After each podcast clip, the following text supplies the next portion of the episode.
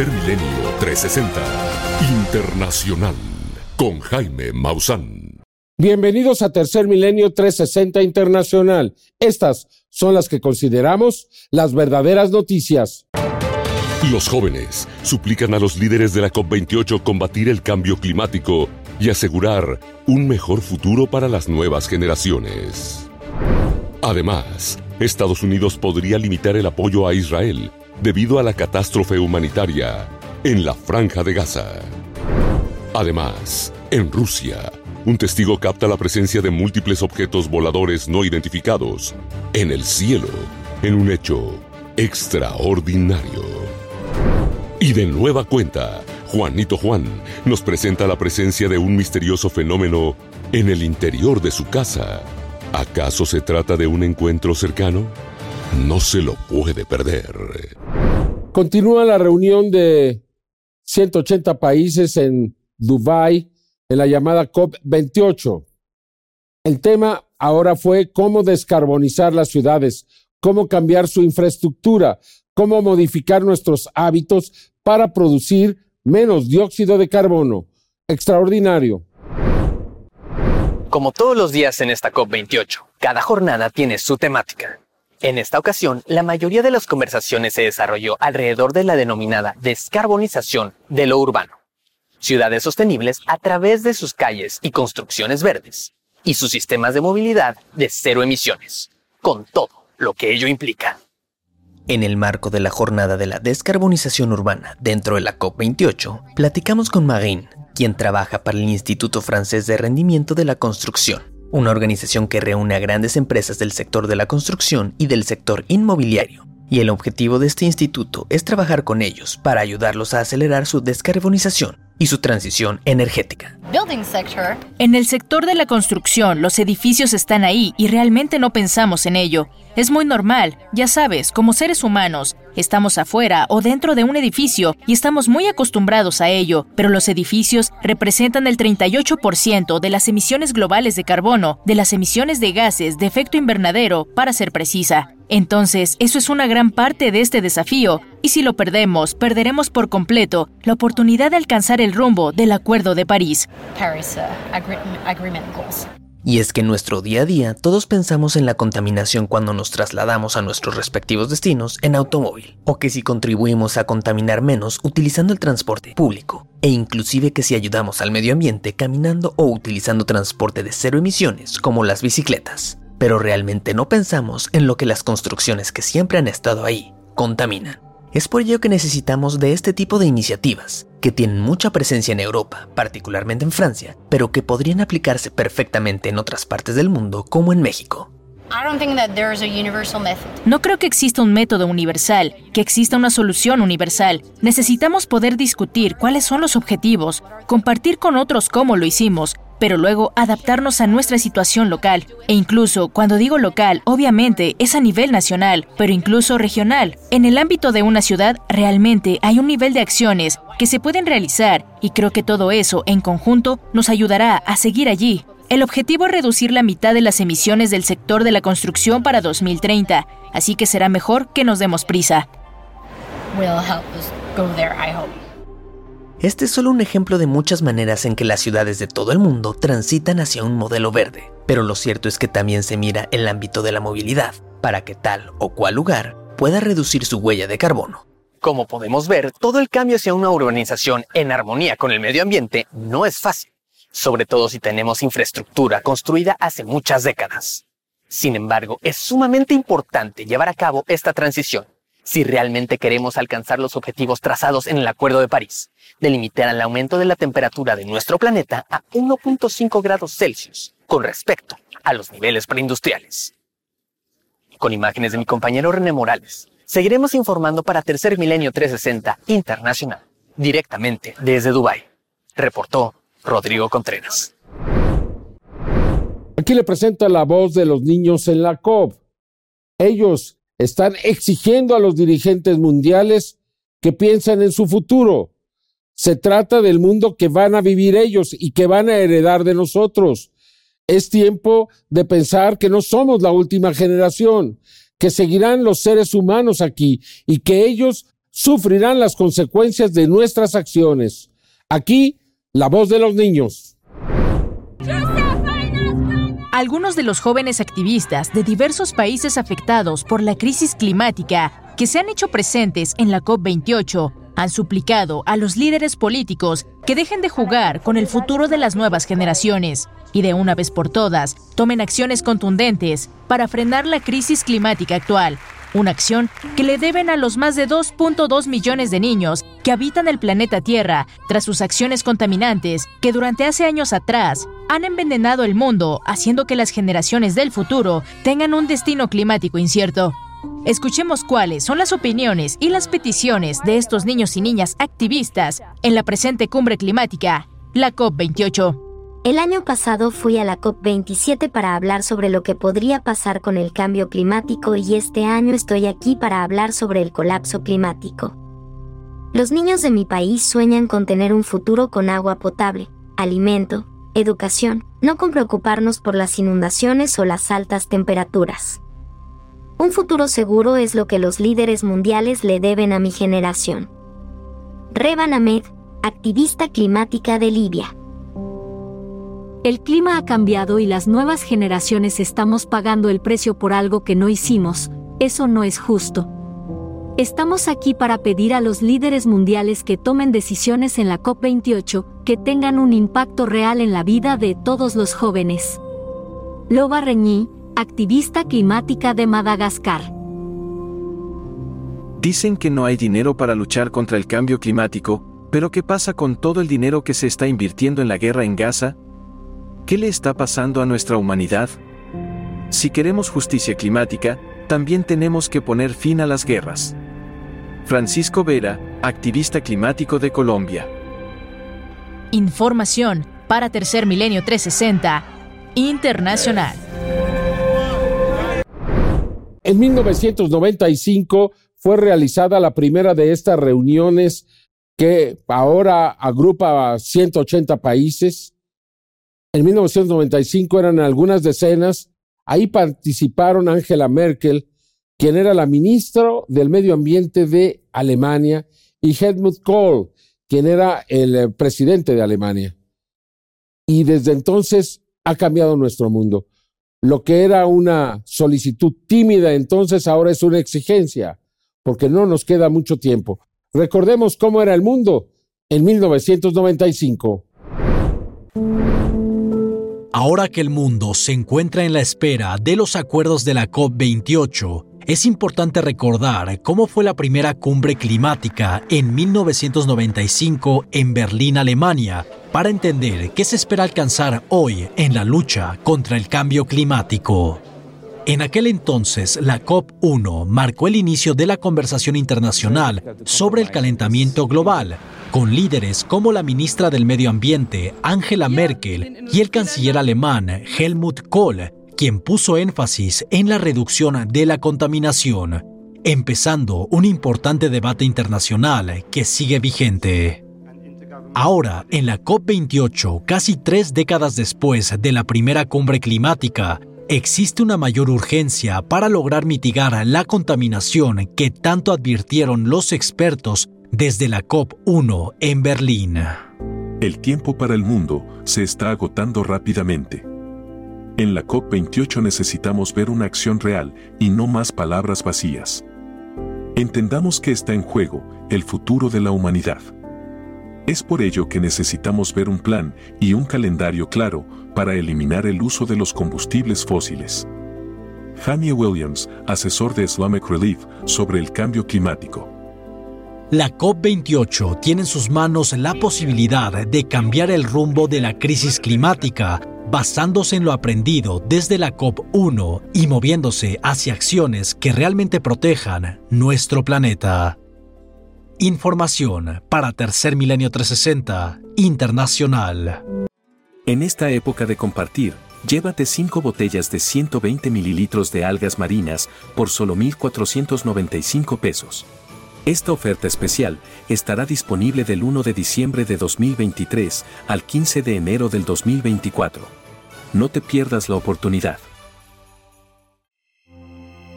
Si vives en la Ciudad de México y estás buscando la sucursal de Biomausan más cercana a ti, estos son los puntos de venta autorizados. Cuatro sucursales en Álvaro Obregón. Dos en Azcapotzalco. En Benito Juárez. Coyoacán. Tres puntos de venta en Coajimalpa. Cuatro en Cuauhtémoc. Cuatro sucursales en Gustavo Amadero. En Iztacalco. 4 en Iztapalapa, 2 en Miguel Hidalgo, Milpa Alta. En Tláhuac contamos con dos sucursales, 4 en Tlalpan, 2 en Venustiano Carranza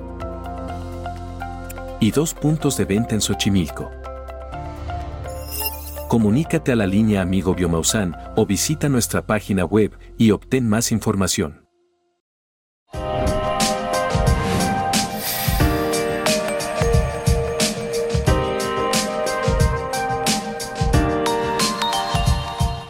Realiza tu pedido llamando a la línea Amigo Biomausan o visitando nuestra página web, ingresando tus datos de envío y forma de pago, y recibe tu compra en tan solo un periodo de 24 a 48 horas hasta la puerta de tu casa, con nuestro servicio de entrega express en la Ciudad de México y área metropolitana. De acuerdo a un editorial del diario The Guardian, Joe Biden está muy arrepentido de haber apoyado al gobierno de Netanyahu e incluso en la Casa Blanca ya se considera que el pueblo de Gaza se podría unir a Hamas y entonces incluso Israel podría perder esta guerra, al menos es lo que se está diciendo en este editorial. Aquí le presento todos los detalles.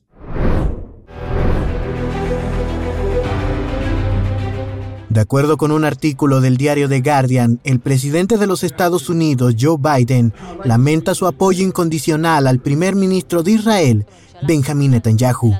Si bien es de conocimiento público que los Estados Unidos han brindado apoyo militar al Estado de Israel para su legítima defensa en contra de los actos terroristas del grupo Hamas cometidos el pasado 7 de octubre, las acciones genocidas del primer ministro de Israel, Benjamin Netanyahu, han hecho que la Casa Blanca dé un giro de 180 grados en su postura inicial pues de acuerdo con el medio The Guardian, el presidente Joe Biden dio el apoyo a Netanyahu bajo la premisa de que el primer ministro de Israel respetaría todos los acuerdos de guerra, es decir, que bajo ninguna circunstancia los civiles sufrirían ataques y tanto los refugios como las escuelas y los hospitales serían zonas seguras durante la guerra.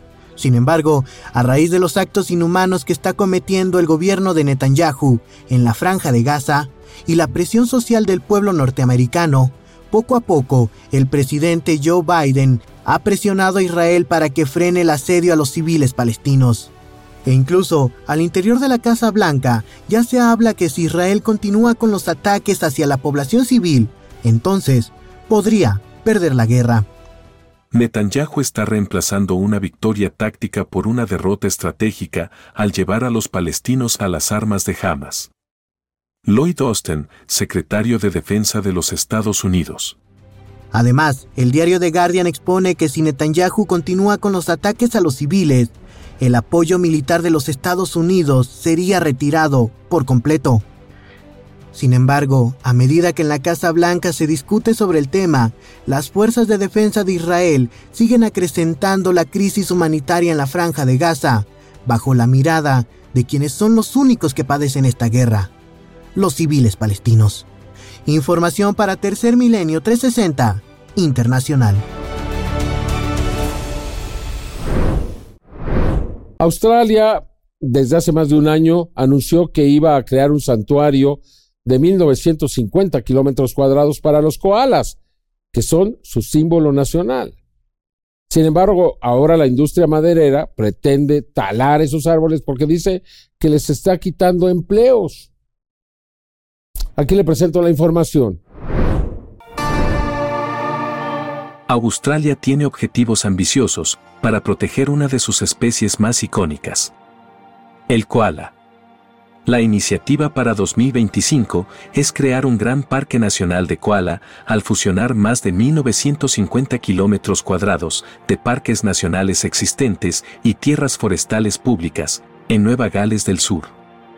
Ante este proyecto, la industria de la madera expresó su preocupación por el futuro de los empleos locales ante la posible restricción de la silvicultura dentro del área propuesta para el parque. Actividad maderera que, de acuerdo a los especialistas, está poniendo en riesgo el ecosistema de los koalas por la falta de coordinación y controles más estrictos que permitan la regeneración de los árboles.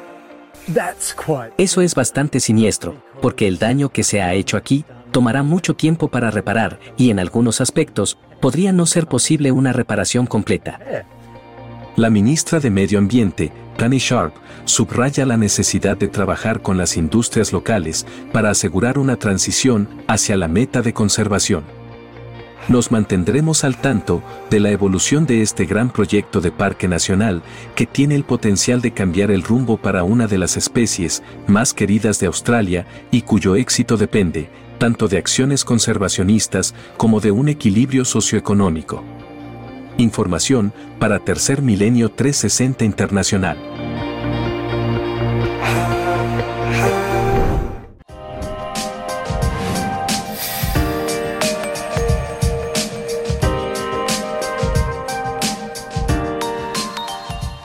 Comunicarte con Biomausan ahora es más fácil que nunca.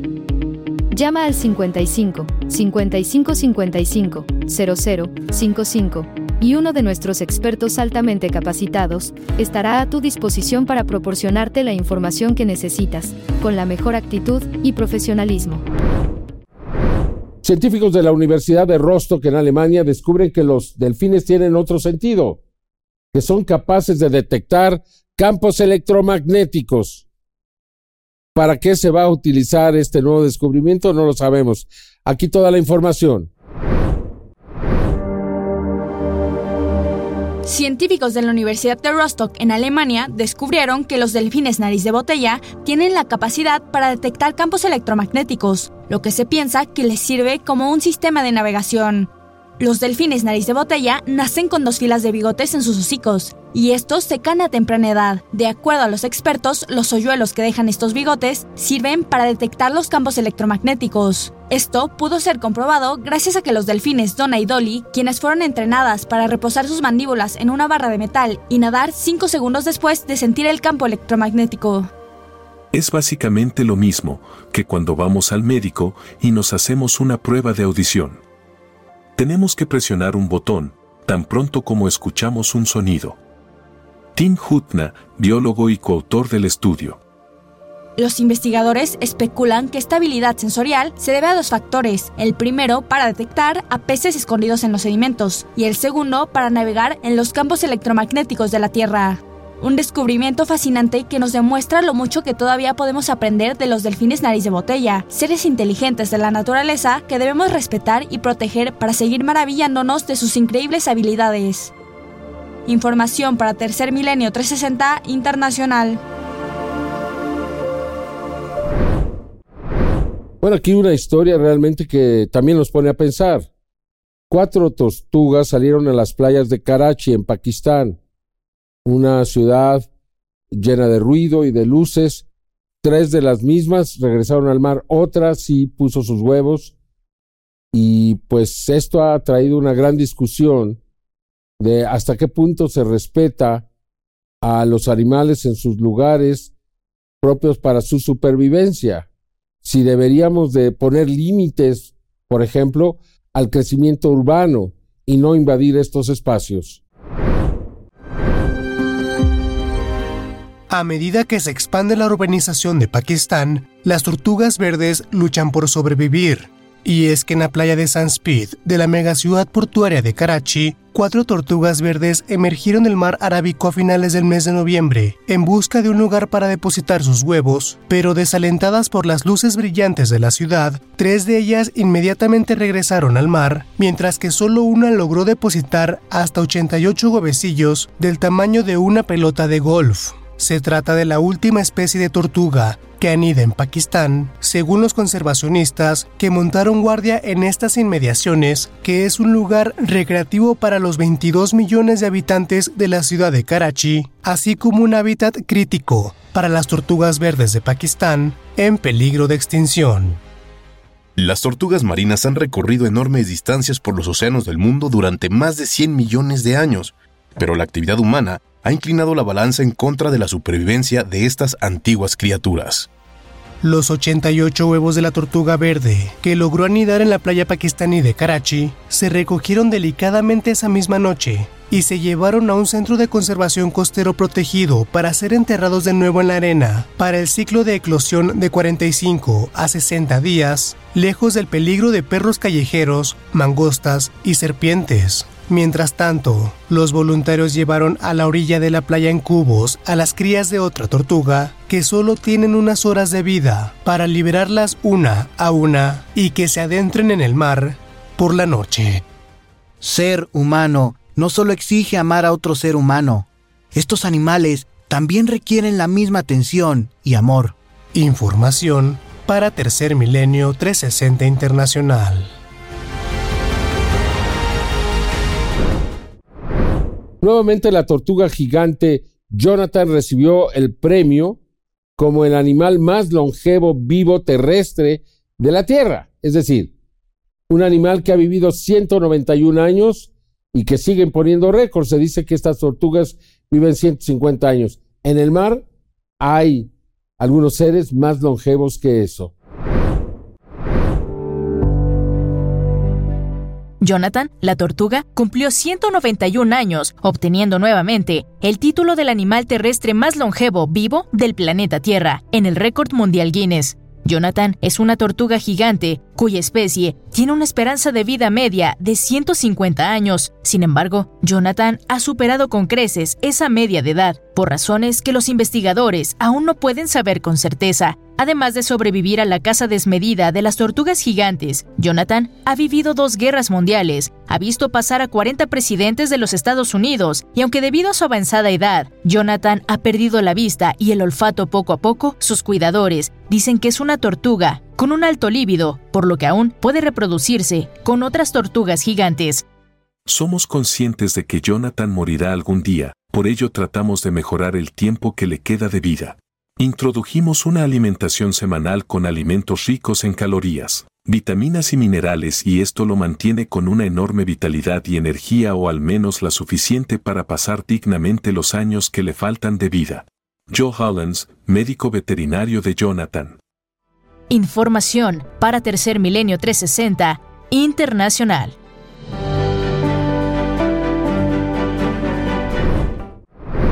Recuerde que le vamos a presentar lo que está pasando en el Congreso de Estados Unidos con respecto al fenómeno de los objetos anómalos no identificados y también en Japón. Se están moviendo los congresos hacia una aceptación. También le vamos a presentar imágenes de una esfera dentro de la casa de Juanito Juan. Un caso que sin duda ha sido controversial, pero sigue siendo extraordinario. No se pierdan las imágenes. Continuamos el tercer milenio. Si te encuentras en alguno de los estados de la región occidente de México, aquí te mostramos los puntos de venta en los cuales puedes adquirir nuestros productos. En Guerrero, una en Chilpancingo, Jalisco, en Lagos de Moreno, Tlaquepaque, San José el Verde, Tonalá, dos en Zapopan, cuatro en Guadalajara, una en Ocotlán, en Ciudad Guzmán y en Puerto Vallarta. Michoacán. Dos sucursales en Morelia y una en Uruapan. Nayarit. Dos puntos de venta en Tepic. Oaxaca. En Oaxaca capital. Colima. Un punto de venta en Plaza San Fernando.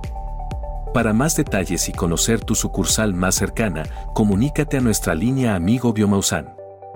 Estamos a tu disposición. Visita Biomausan en Naucalpan, Jardines de San Mateo, atrás del Walmart Express. Ven y conoce todo acerca de nuestros productos. Algo muy raro está pasando con el Sol. Se acaba de presentar un agujero coronal que es 60 veces más grande que el diámetro de la Tierra no quiere decir que, el sol va a explotar o algo así. Es un fenómeno que se presenta, pero en los mínimos solares. Y ahorita estamos casi en el máximo. ¿Qué está pasando? Además, ¿por qué va a ser tan intenso el próximo máximo solar? Estaremos pendientes. Se ha dado a conocer la aparición en el Sol de un gigantesco agujero que tiene más de 60 veces el diámetro de la Tierra, fenómeno conocido como agujero coronal, y que a diferencia de las manchas solares, solo es visible en el espectro ultravioleta. De acuerdo con los científicos, este agujero coronal alcanzó el pasado 2 de diciembre de 2023 su anchura máxima, con alrededor de 800.000 kilómetros, y desde el lunes 4 de diciembre apunta hacia la Tierra. Según los astrónomos, este agujero coronal expulsa viento solar a gran velocidad hacia la Tierra, lo que podría producir en los próximos días auroras boreales y algunas fallas en las telecomunicaciones. Un fenómeno similar ocurrió el pasado mes de marzo de 2023, el cual provocó la tormenta geomagnética más poderosa de los últimos seis años produciendo numerosas auroras boreales en lugares tan al sur como el estado de California en los Estados Unidos. Aún no se sabe cuánto tiempo más durará el actual agujero coronal. En el pasado, fenómenos similares han permanecido casi un mes. Sin embargo, en solo cuestión de días, este agujero dejará de apuntar hacia la Tierra. A diferencia de las manchas solares, los agujeros coronales son más comunes durante el llamado mínimo solar y usualmente aparecen cerca de los polos, por lo que es un verdadero misterio cómo pudo aparecer este agujero coronal tan cerca del ecuador y justo cuando se acerca el pico de la actividad solar. Información para Tercer Milenio 360 Internacional. Se está librando una gran batalla en el Congreso de Washington, donde algunos congresistas, la gran mayoría, están a favor de una ley de apertura que pueda, pues, realmente abrir el fenómeno de los objetos anómalos no identificados, lo que ha recuperado el gobierno, lo que se está haciendo con sus restos, todo esto que es tan interesante para todos, pero hay un grupo que lo está tratando de impedir respondiendo más a los intereses de la industria militar. Aquí le presento toda la información. En un escenario que hasta hace unos años parecía inimaginable, en este momento se está librando una gran disputa entre legisladores de los Estados Unidos en torno a la presencia de tecnología no humana en el planeta Tierra. El centro de esta polémica es la legislación que regula la divulgación de esta información a través de la ley Schumer Rounds, que obligaría a los contratistas de la Unión Americana a revelar toda la información que resguardan en torno a proyectos de retroingeniería aplicados a naves de origen extraterrestre. De acuerdo a analistas en política, este escenario sería muy similar al de una guerra en sentido figurado, después de que una facción del Partido Republicano está siendo señalado por obstruir este importante proyecto de ley. El senador Chuck Schumer, quien fue quien redactó esta ley, alzó la voz y criticó duramente a los funcionarios que han censurado la promulgación de este proyecto que cambiaría para siempre la visión de la humanidad en torno a la presencia extraterrestre. Los republicanos de la Cámara de Representantes también están intentando acabar con otra medida bipartidista de sentido común aprobada por el Senado, que estuve orgulloso de copatrocinar con el senador Rounds, quien es el patrocinador principal para aumentar la transparencia. En torno a lo que el gobierno sabe y no sabe sobre fenómenos aéreos no identificados, los fenómenos aéreos no identificados generan una intensa curiosidad en muchos estadounidenses y el riesgo de confusión y desinformación es alto si el gobierno no está dispuesto a ser transparente. La medida que defendí se centraba en crear una junta, como hicimos con los registros del asesinato de John F. Kennedy, para trabajar en la desclasificación de muchos registros gubernamentales sobre UAPs. Este modelo ha sido exitoso durante décadas. Debería utilizarse nuevamente con los UAPs, pero una vez más, los republicanos de la Cámara de Representantes están dispuestos a eliminar esta disposición bipartidista. Ahora lograremos que el acuerdo de confidencialidad se firme este año como ha sido durante más de seis décadas. El congresista Tim Burchett, una de las principales voces y promotores de la desclasificación, al ser consultado por la cadena de televisión ABC, habló claramente del encubrimiento. ¿Qué te motivó a iniciar con este asunto? Transparencia. Desde 1947 nos dijeron que estas cosas no existen. Sin embargo, Harry Reid financió muy bien una fundación con millones de dólares para su investigación y gastan muchísimo tiempo, esfuerzo y dinero en decirle al público estadounidense que no existen, pero aún así los estudian. Por ejemplo, propuse una enmienda al proyecto de ley de reautorización de la Administración Federal de Aviación. Y básicamente decía que si un piloto de una aerolínea comercial detectara alguna anomalía o ovni, como solíamos llamarlos, correcto, y emitieran un informe a la Administración Federal de Aviación, que lo harían, ese informe también se haría al Congreso, seguro. Bueno, pues estaba bloqueado. Me dijeron que estaba bloqueada. y dije, ¿por qué estaba bloqueado? Dijo que la comunidad de inteligencia lo bloqueó. Y dije, espera un minuto, ¿te refieres al comité? Y él dijo, no, la comunidad. Estamos gastando miles de millones de dólares. Le damos al Pentágono miles de millones de dólares. No pueden comprobar el 50% de sus activos. ¿Y qué hacemos? Les hemos recompensado creo que con 20 o 40 mil millones de dólares nuevos este año. Déjame preguntarte esto. Has dicho, este es un fenómeno mundial y sabemos que hubo múltiples militares. ¿Cómo sería una investigación internacional? ¿Y cómo podría, porque ciertamente ayudaría a la comunidad científica? Creo que sí, pero creo que la comunidad científica se mantiene fuera y cuando los incorporan es solo por dinero. En este momento, debido a que personas como tú, NBC y otros en los medios nacionales están publicando esto, es porque se han dado cuenta de que más del 55% de la gente cree que hay algo más allá afuera. Tengo una camiseta que vendo en mi sitio web. Más gente cree en ovnis de lo que cree en el Congreso. Dice la verdad, hermano, tú y yo lo sabemos.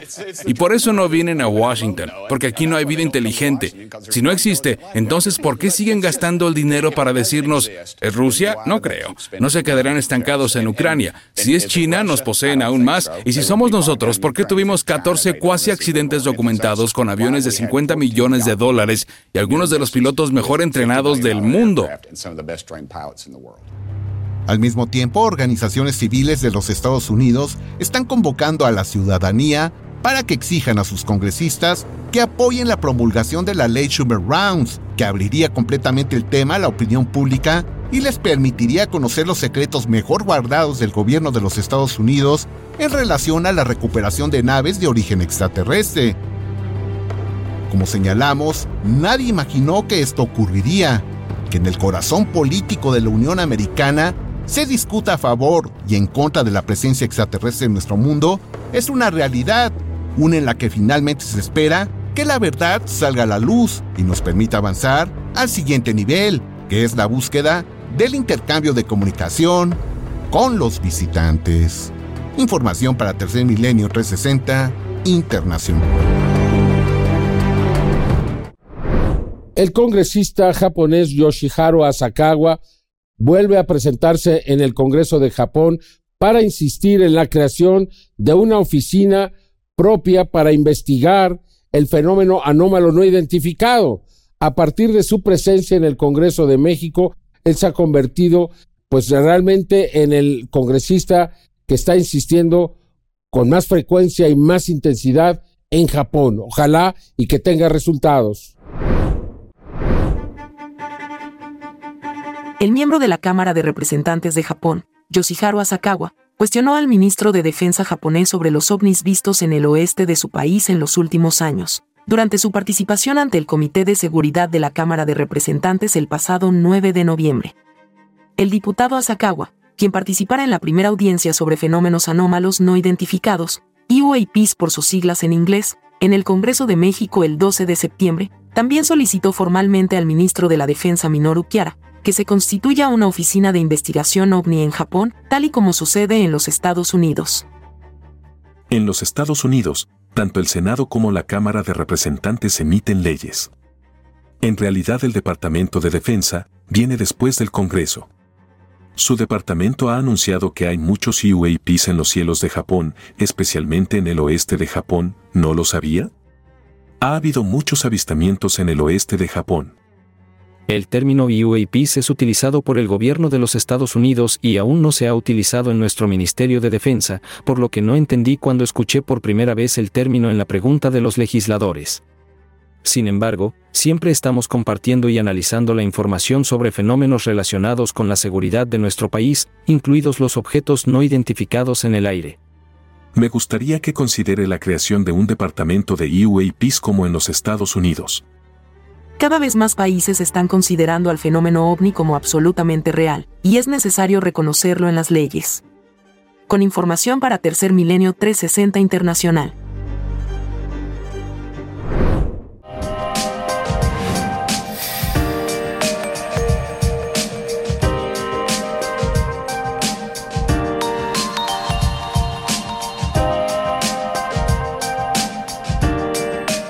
En el corazón de Tlalnepantla, Estado de México, te esperamos en nuestro punto de venta Biomausan, frente a la Catedral y el Parque Central. Visítanos.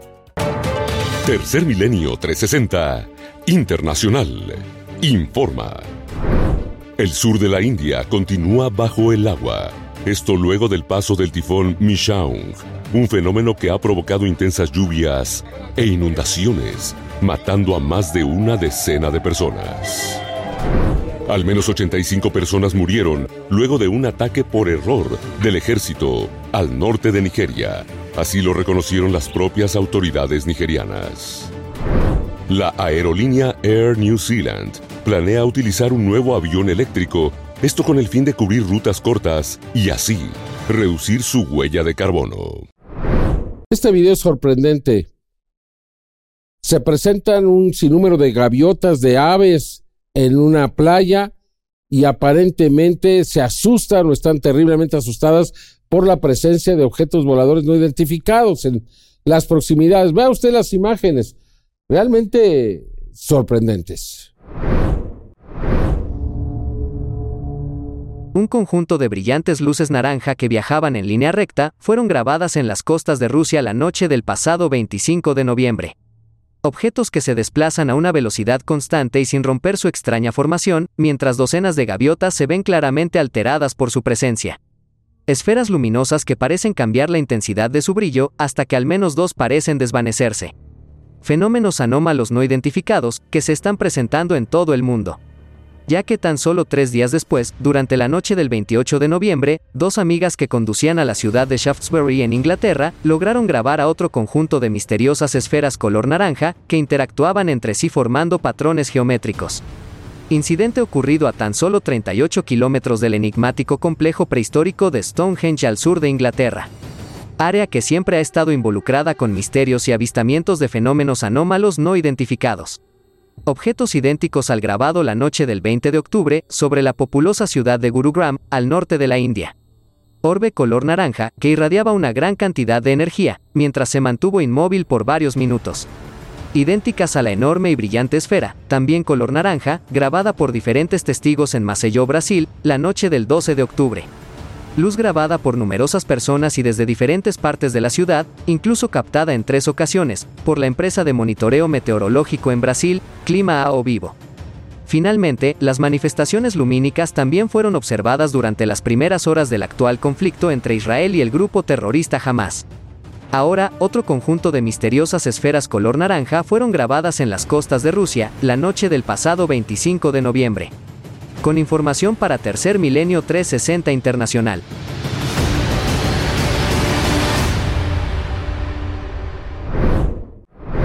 Bueno, Juanito Juan por segunda ocasión ha grabado una esfera en el interior de su hogar. Esto ocurrió a las 10.45 eh, de la noche de este martes 5 de diciembre. Aquí le presento las imágenes, para algunos son controversiales, sin embargo, me parece a mí que merecen ser investigadas profundamente. Podrían tener un profundo significado. Vean mi gente, son las 10.43 de la noche. Y vean lo que estoy grabando dentro de mi casa. Son las 10.43 de la noche, vean ustedes lo que estoy grabando. Hay una luz ahí, Reza. Increíble, mi gente. Vean lo que estoy grabando.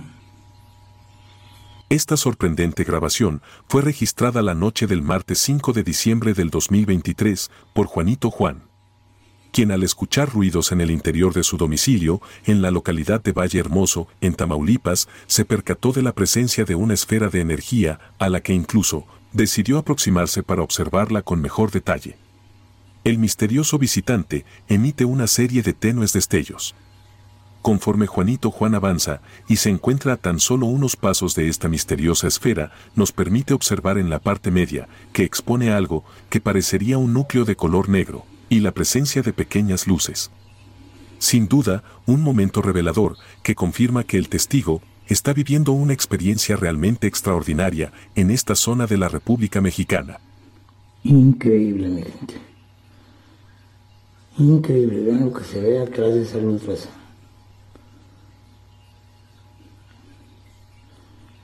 A ver, se ven, se ven luces atrás de la, de la, de la luz, ¿no?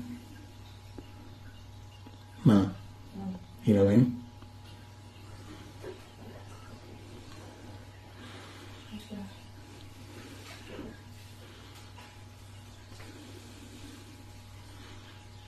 No es lo que se ve atrás. De acuerdo a la información proporcionada por Juanito Juan, después de documentar la presencia de este extraño objeto, que sin la menor duda, expone tecnología avanzada desconocida, experimentó malestares junto con su esposa, que incluso lo llevaron al hospital. Sí, mira, estábamos eh, yo, mi esposa y yo dentro de la recámara y vimos que había una luz que pasaba por debajo de la puerta. Era una luz muy intensa. Eh, al abrir la puerta me doy cuenta que hay, hay una luz muy intensa eh, entre la sala y la cocina. Hay una luz mucho muy intensa, que es la que te mandé en el, en el video. estuvimos yo y mi esposa, le hablo a mi esposa y los dos pudimos ver ser testigos de, esa, cosa que estaba ahí, de esa luz intensa. Eh, después eh, se me corta la transmisión, trato de volver a, regresar a la transmisión. Mi esposa me dice que yo la veo muy asustada, me dice que, que entre, cerramos la puerta, estuvimos unos minutos, unos segundos ahí y vemos que la luz sigue entrando por debajo de la puerta. Después de repente se va la luz, se va la luz de abajo, ya no se ve por debajo de la puerta, y abro la puerta y ya no estaba el, objeto, la esfera, lo que sea, ya no estaba ahí, pero fue algo traumático para mí, para mi esposa, Carlos. Este caso presenta enormes similitudes con los hechos reportados por el mismo Juanito Juan, quien la noche del lunes 28 de agosto del 2023 videograbó otra extraña esfera con la cual, del mismo modo, logró interactuar. ¿Te puedo tocar?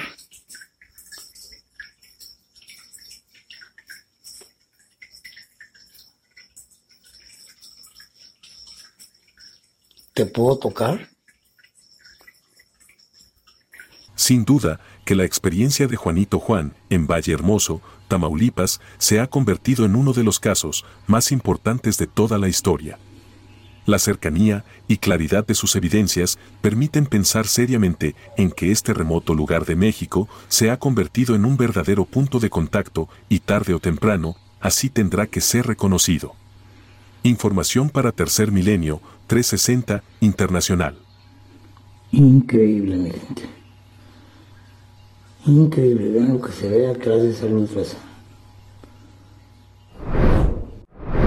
Muchas gracias por acompañarnos. Yo lo espero en la siguiente emisión de Tercer Milenio 360 Internacional. Hasta entonces.